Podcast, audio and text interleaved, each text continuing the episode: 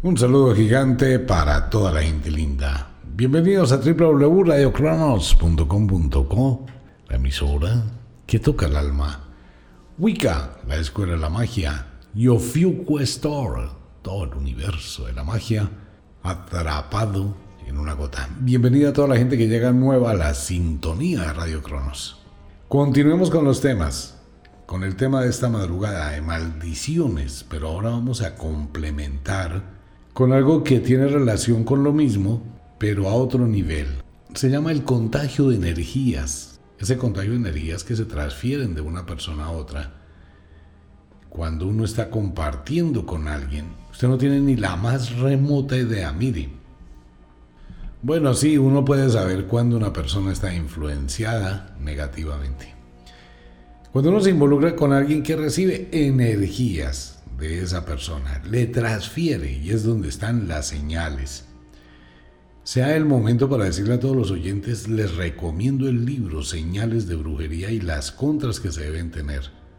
Esto les va a ayudar muchísimo, pero muchísimo en toda su vida. En serio. Porque hay muchísimas señales que demuestran cuando algo está pasando. Las maldiciones y la transferencia de energía lo hace una bruja o los hace un mago que conozca del tema. Si encuentro una persona que tiene una maldición y la persona está sufriendo y dice, bueno, yo no voy a pagar tanta plata, quíteme la maldición. Ok, le voy a retirar la maldición. Elija a quién se la ponemos. Eso es muy tenaz y muy grave. Una compañera de trabajo a la cual usted le cae mal y esa compañera ha traído algún tipo de eventos negativos desde el pasado, ¿qué va a pasar? Pues que simplemente el mago o la bruja le va a decir, bueno, pues pasémosle su mala suerte, su maldición, su brujería, sus malas energías a esa compañera. Y le hace la transferencia ¿Por qué? Porque usted está cerca de esa compañera. Usted puede tener de esa persona los cabellos, una toalla higiénica manchada que la persona se cambió, la dejó en el baño. Sí, uy, eso tiene un poder grandísimo, pues es un maestro. Imagínense, con eso se hace un fetiche, un muñeco y se hace muchísimas cosas. Esa es una situación muy complicada. Entonces se transfiere esa energía. Esa chica empieza a recibir su energía, la cual le quitan, se la ponen a ella, se le implanta a ella. Ella conoce a un chico, empieza a salir con ese muchacho, ese muchacho empieza a recibir ese influjo sin tener velas en el entierro. Probablemente la chica a la que le hicieron la transferencia de energía no le pase absolutamente nada, pero el novio o el muchacho con el que empezó a salir, sí. ¿Por qué? Porque ocurre que usted no piensa en usted mismo. Para que una brujería actúe sobre uno mismo es cuando no piensa en uno mismo. Mientras que usted esté pensando en otra persona, en otra cosa, en alguien más, está proyectando esa energía. Por eso hay gente que tiene una espalda re mala, pero re mala es re mala se le daña el carro, se le daña el computador, se le daña la comida, se le daña el esmalte, se le daña absolutamente todo. ¿Por qué? Porque recibió una carga de energía negativa y la transfiere con el pensamiento a aquello que quiere. Igual usted cae como amigo, como amiga o como pareja de alguien, empieza a tener señales. De esto hemos hablado mucho esas señales van empezando a mostrarle que desde que usted está con esa persona, su vida empezó a oscurecerse. Le empiezan a pasar cosas, tanto positivas como negativas. Por eso hay gente que tiene muy buena espalda, muy buena suerte. Y hay gente que es terrible. Una de las cosas que uno tiene que tener cuidado dentro del mundo de las señales y dentro del mundo de esta clase de influencias es la gente que es muy dada a visitar cementerios. En los cementerios no hay energías de los muertos, puede que hayan fantasmas, pero no hay energías de los muertos o energías necrófagas, digámoslo de esa forma. ¿Dónde quedan las energías de los muertos? Donde los matan, donde la gente se muere, es donde se produce el impacto. Lo que llevan allá es la energía del muerto, la energía que pertenece a la muerte, al mundo necrófago, donde están todas las cosas que se comen a los muertos. Pero en el cementerio no hay ese tipo de energías. Ok, pero ¿por qué sí existen cosas en los cementerios? Porque el cementerio está congestionado de las personas que van a liberar la energía psíquica de dolor que sí se queda en el cementerio, no por los muertos. Los muerticos no tienen nada, no tienen velas en este entierro desde que usted no se meta a los laberintos de la muerte. Pero lo que queda allí sí es todo lo que irradia la mente. ¿Usted qué cree que todo el mundo va a ir a rezar a un cementerio por el descanso de las almas? En serio. No, hay mucha gente que va al cementerio insultar a los muertos. Esposas adoloridas, familias adoloridas. Gente que sabe que ahí murió una persona que hizo mucho daño. Va a alterar para atormentar a los espíritus supuestamente. Y hay unas oraciones terribles, ¿no? Que se hacen después de que la persona muere para que el espíritu sufra. Entonces uno dice, bueno, pero ahí existiría una contradicción, porque si el espíritu abandona este mundo ya no le va a importar. Exactamente para nada. Pero la persona va y libera esa energía pensando que va a afectar a ese espíritu. Esa energía sí queda en el cementerio. No afecta al muerto, porque el muerto ya se murió. Va a afectar a la gente viva que va a visitar ese cementerio y que siente esa energía que está ahí. Que si se puede afectar un espíritu, una persona en vida, para que su espíritu sufra después de la muerte, mm, es muy difícil. Si acaso un comedor de pecados, ¿no? Sería como el único, pero no hay en este mundo hasta ahora, no ha aparecido Existieron en la época de la Edad Media los comedores de pecados, pero en este momento no hay. Eso tiene que ver con una secta de muchísimo poder que generaba o atrapaba los espíritus. Ellos sabían, ¿por qué se les llamaba comedores de pecados? Porque eran los que iban cuando la gente estaba agonizando, supuestamente a liberarlos de los pecados. Eso era una parte que tenía que ver con el lado oscuro de la iglesia para hacia la época del medioevo, muy desconocido en el mundo, porque era un tema muy peligroso. Por allá en la época de los papas Borgia y todo eso, existía esa secta. Y lo que hacía era robar almas o robar espíritus, fragmentarlos, ¿no? Que eran espíritus que quedaban divagando y que posteriormente esos espíritus o con esos espíritus se hacía un ritual de necromancia, que era interpretar el futuro a través del sufrimiento que se le causaba a un espíritu que no se le dejaba que abandonara el cadáver. Pues imagínense, usted se despierta en el cementerio, en su tumba, hay un poco de gente alrededor y usted está dentro de un cadáver que se está pudriendo, donde se siente muy mal y quiere liberarse. Entonces el necromante lo interroga, le dice cosas que solo va a dejar que usted se libere si le complace dándole una información o haciendo cosas. Hoy en día ese ritual, afortunadamente los que lo conocen, pues ni lo publican ni lo enseñan y los comedores de pecados, pues no creo que haya. Pero existieron y eran peligrosísimos que podían atormentar al espíritu antes de morir. Ya después de que la persona se muere, excepto que el espíritu se convierta en un fantasma, pues es muy difícil se puede actuar sobre esa energía. Pero la gente que va a los cementerios va con intención. Y esa intención es la que queda ahí. ¿Usted cómo hace para saber que en un ramo, que en un regalo de flores, le van a entregar a usted una rosa de un cementerio? Eso sí lo hay en brujería.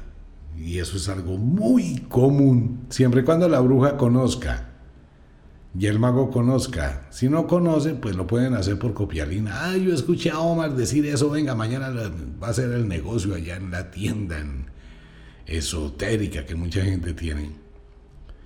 Lo que pasa es que mucha gente que escucha el programa pues va a tiendas esotéricas, ¿no? Y cuando la bruja o el mago o el que está ahí le hace el ritual que escuchó en la radio, pues se da cuenta de que lo están engañando.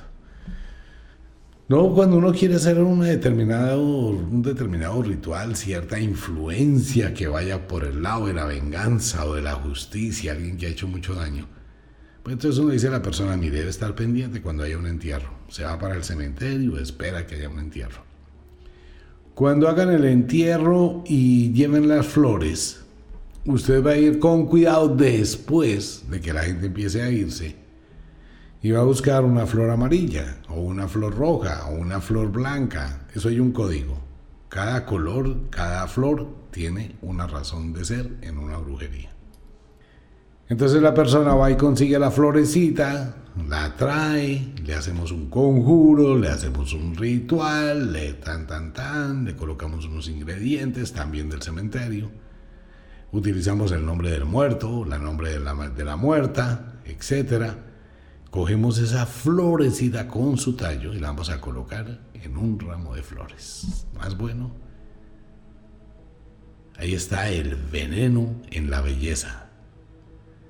Y le dice uno a la persona, listo, mire, aquí está arreglado su ramo de flores, tal, pascual.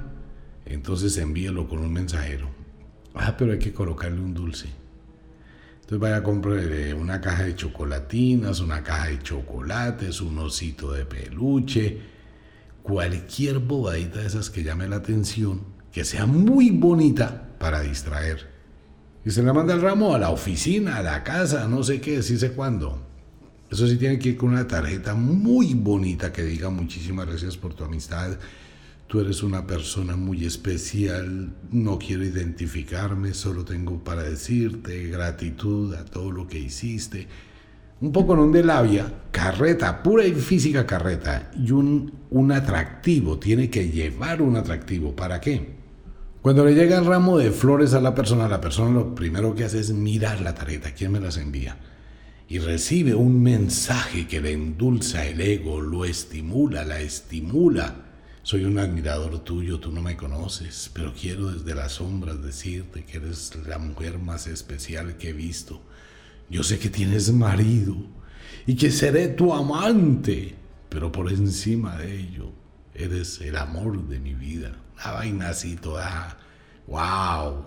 Entonces la persona, mientras está leyendo la tarjeta, está estimulando su ego. Se eleva. No le importa quién se lo mandó, se va a sentir importante. Esa fue la primera, ¿no? Es el primer impacto que tiene la persona.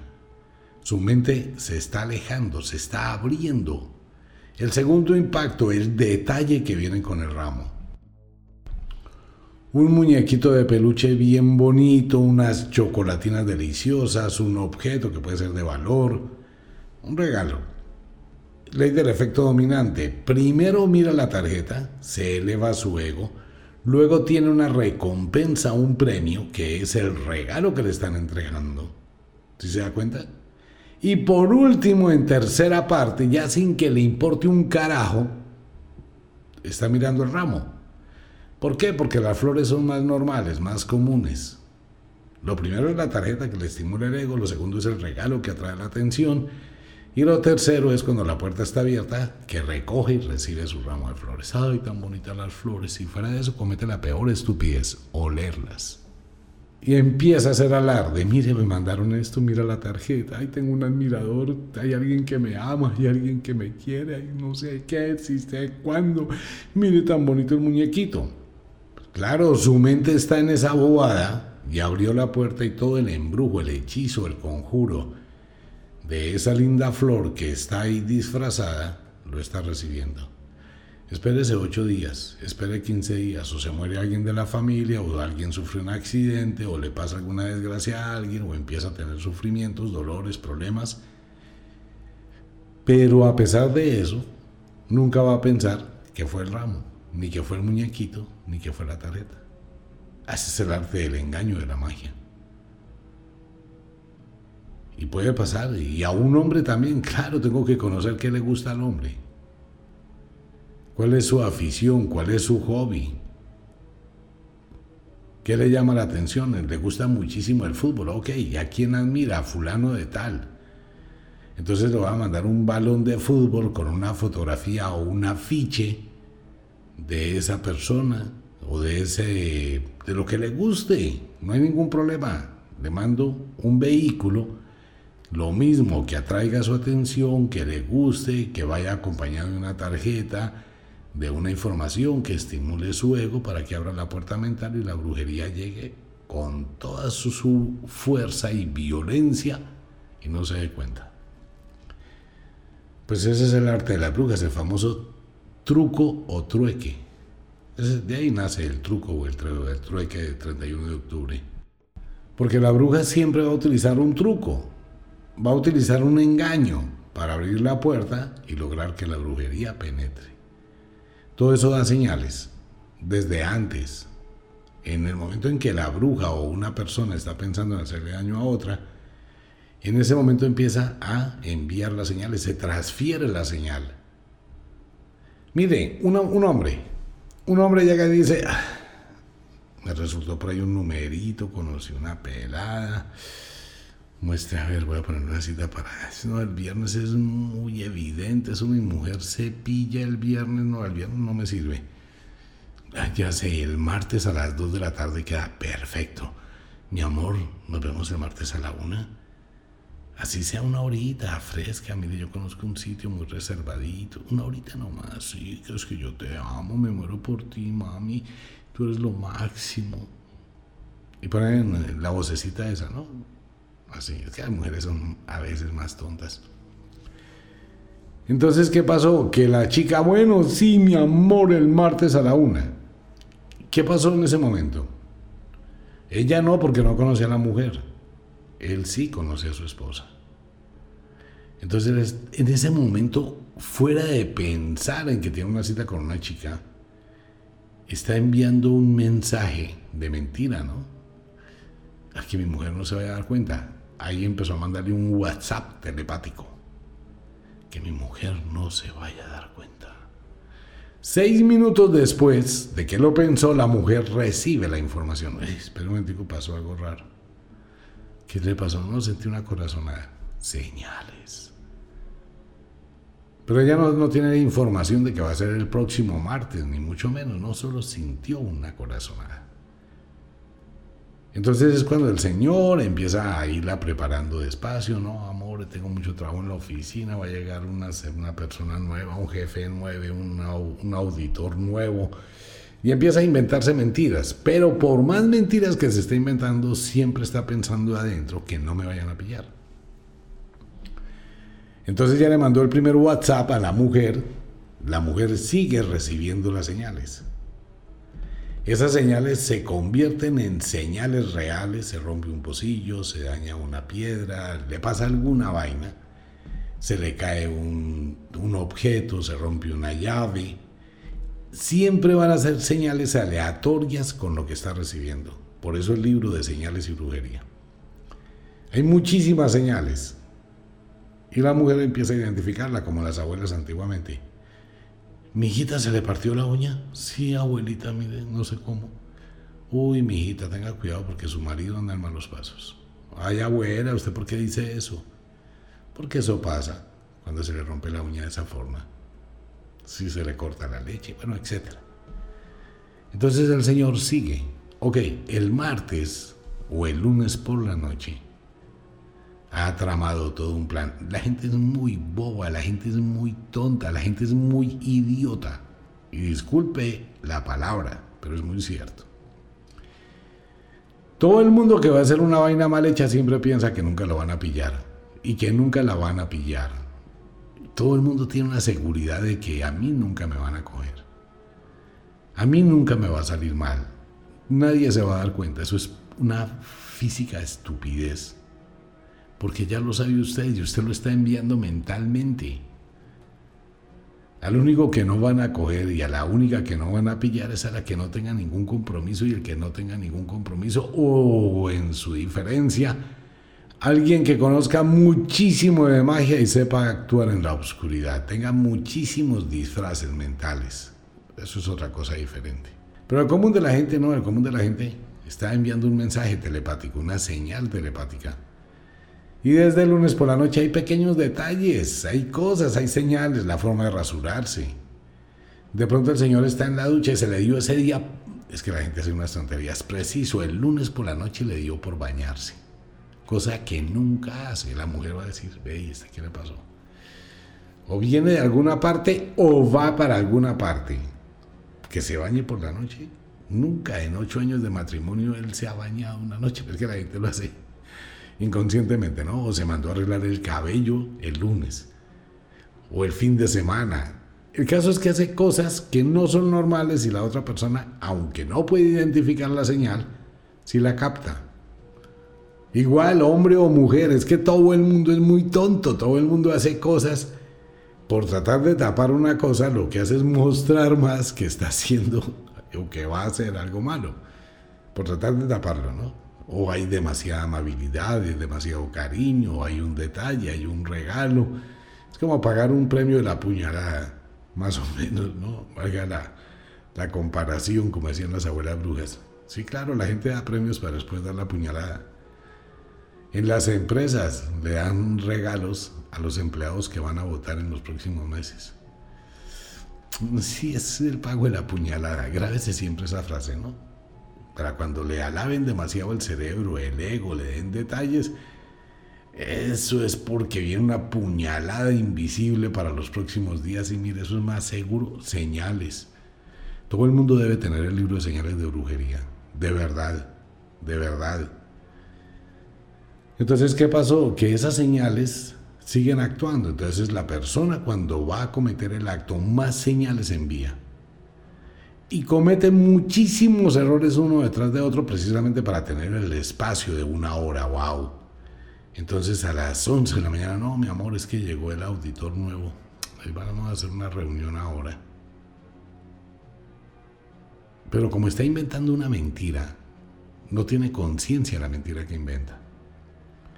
Y a las 12 del día, mi amor, no te puedo escribir más, te hablo por ahí a las 2, 3 te hablo por ahí a las 2 o a las 3. Ya está programando el tiempo para ir, tener su cita y tener el espacio para llamar. Ya está embarrándola. ¿Por qué? Porque está dando una hora cronológica en punto. ¿Cómo él sabe que la reunión se va a demorar dos o tres horas? A ver, puede ser un minuto. Se va para su cita. Apaga el celular para que la mujer no vaya a molestar. Y efectivamente la mujer lo llama ve el celular apagado. Mm, interesante. Cuando el Señor va a empezar en su cita, uy, ojalá no me van a pillar, ojalá no sea un problema, ojalá no vaya a quedar embarazada, ojalá no sé qué. Esa información se la está enviando indirectamente a la mujer, o la mujer al hombre, lo que sea. Y eso pasa en todo. En la parte íntima es más efectivo, las demás cosas también, pero se demoran más. Cuando termina, cuando sale, entonces viene el arrepentimiento, que dice, ah, no era lo que yo pensaba, esa vieja es muy fea. Uy, ya viéndola bien así, qué equivocación, qué oso. Uy, no, ese tipo, sino qué oso tan grande, esto fue lo peor, una vaina que que dos minutos y ya. No, y esa cosita así chiquititica que casi no puede, no, yo porque vine aquí, yo no sé qué, ah, es que Ay, si la gente supiera con quién se va a estrellar, cuántas cosas se evitaría, ¿no? Pero les toca comerse todo eso solitos y solitas, que eso es lo bueno. Me da risa porque he escuchado tantas versiones de la historia de la gente que hace ese tipo de cosas y terminan una desinflada. Y lo peor es que eso queda ahí adentro, en el alma, ¿no? Queda ahí porque no puede contarlo. Pero envío esa información y ya empieza a tener acciones que no son normales, siguen las señales. Y va a pensar que nadie lo sabe, olvídese que eso se va a saber. Excepto que usted sepa manejar otro tipo de energías, otro tipo de manejo mental, otro tipo de cosas. La estrategia mágica, por ejemplo. Con estrategia mágica usted puede hacer todo lo que quiera. Es que hasta para eso uno tiene que saberlo hacer. Porque todo eso son señales que su pareja ya conoce. y si hace cosas que no están dentro de lo normal, le está diciendo lo que va a hacer fácilmente. Igual las brujerías, igual las influencias destructivas, igual pasa con todo. La transferencia de energías es una cosa muy seria, peligrosísima. La ventaja de esto es que todo da señales, absolutamente todo da señales.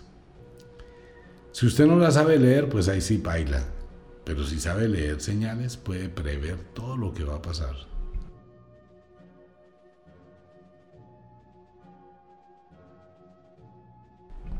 Todas las señales no son solamente a nivel emocional, sino también se convierten en cosas físicas. Todo da señales, es que esa energía que se está irradiando hace que ocurran una serie de eventos que se fracturen cosas, que se rompan cosas, que se caigan cosas, que es los presagios, los augurios, todo ese tipo de cosas. Corazonadas, y la misma corazonada hace que ocurra algún tipo de evento para que usted físicamente se dé cuenta de que algo está pasando. En la lectura del cigarrillo, la forma como se va el cigarrillo, al sacar una carta de la baraja española, al ir a colocar un tinto a hervir, a calentar, todo va a repercutir en la señal. Tanto para el bien como para el mal. Todos son señales. Si usted la sabe leer, pues puede hacer muchas cosas. Si no la sabe leer, pues se va a defraudar y va a sufrir y va a creer y va de todo. Y después de las señales, pues ¿qué hace? Pues si uno sabe las señales, están las contras. Y coloca cascaritas. La gente ni siquiera sabe colocar cascaritas. ¿Por qué? Porque la ansiedad no los deja. Cuando uno sospecha de algo no tiene que ponerse a pelear ni a preguntar nada de esa vaina ni a mostrar interés. Eso es lo peor que quiere que puede hacer. ¿Qué es lo que hace uno cuando percibe que algo está mal? Empieza a colocar cascaritas. Es que una cosa es suponer que algo está pasando y otra cosa es comprobar lo que pasó. eso no es bueno. Pero ¿cómo hace uno para hacerlo? Colocando cascaritas. Y va colocándole cascaritas. No se va a dar cuenta ni él, ni ella, ni nadie. Igual pasa en la brujería, igual pasa en la magia. Se colocan muchas cascaritas. La tarjetica llena de información, eso es una cascarita. El regalito que va escondido es otra cascarita. Y el veneno que vaya adentro. Si la gente aprendiera a calmar sus emociones, a controlarse, empezaría a darse cuenta que no tiene necesidad de hacer absolutamente nada. Porque es que el que está actuando mal es el que la va a seguir embarrando. Usted lo que tiene que hacer es nada, calmarse, tranquilizarse, ver, observar, analizar, portarse muy bien, no decir ni pío. Deje que eso avance. Igual va a avanzar así esté usted o no esté, en lo que sea, sea brujería o lo que sea. Cuando ya se captan las señales, y ya se da uno cuenta que realmente está pasando algo, pues ahí están las contras. Entonces voy a usar una contra para protegerme. Y ya. Seguimos con el tema, el viernes por la noche. Mañana, esta noche, pues por la noche a las 12, el oráculo del fin de semana. El viernes seguimos con el tema. Y así lentamente vamos a ir entrando al mundo de la magia, acompañándolos a la medianoche, hablando de todas estas cosillas del mundo de las abuelas, del mundo de las brujas, poniéndolo a pensar, poniéndola a pensar, y ya. Y como de costumbre, el inexorable reloj del tiempo que siempre marcha hacia atrás, nos dice que nos vamos. No sin antes decirle que de verdad los queremos cantidades alarmantes, los amamos muchísimo, de verdad que sí. Les enviamos un abrazo francés, un beso azul, a dormir, a descansar. Deje la cocina arreglada, la ropa lista para mañana. Muy bien. Si es de día, trabaje con inteligencia. En Wicca, el libro Señales y Brujería. En Wicca, el talismán de la mano de Fátima, el ojo turco protector del el mal de ojo. En Wicca, la albahaca morada para el trabajo. En Wicca, el libro y el aceite de las brujas. Y en Ofiuco el ópalo de poder. Ese ópalo es solo para las mujeres que quieren empoderarse está la estrancadera y está la poción mágica del amor. En Ofiuco Store, los invito. Y a las 12 en punto de la noche, esta noche, el oráculo del fin de semana Nos vemos. Chao.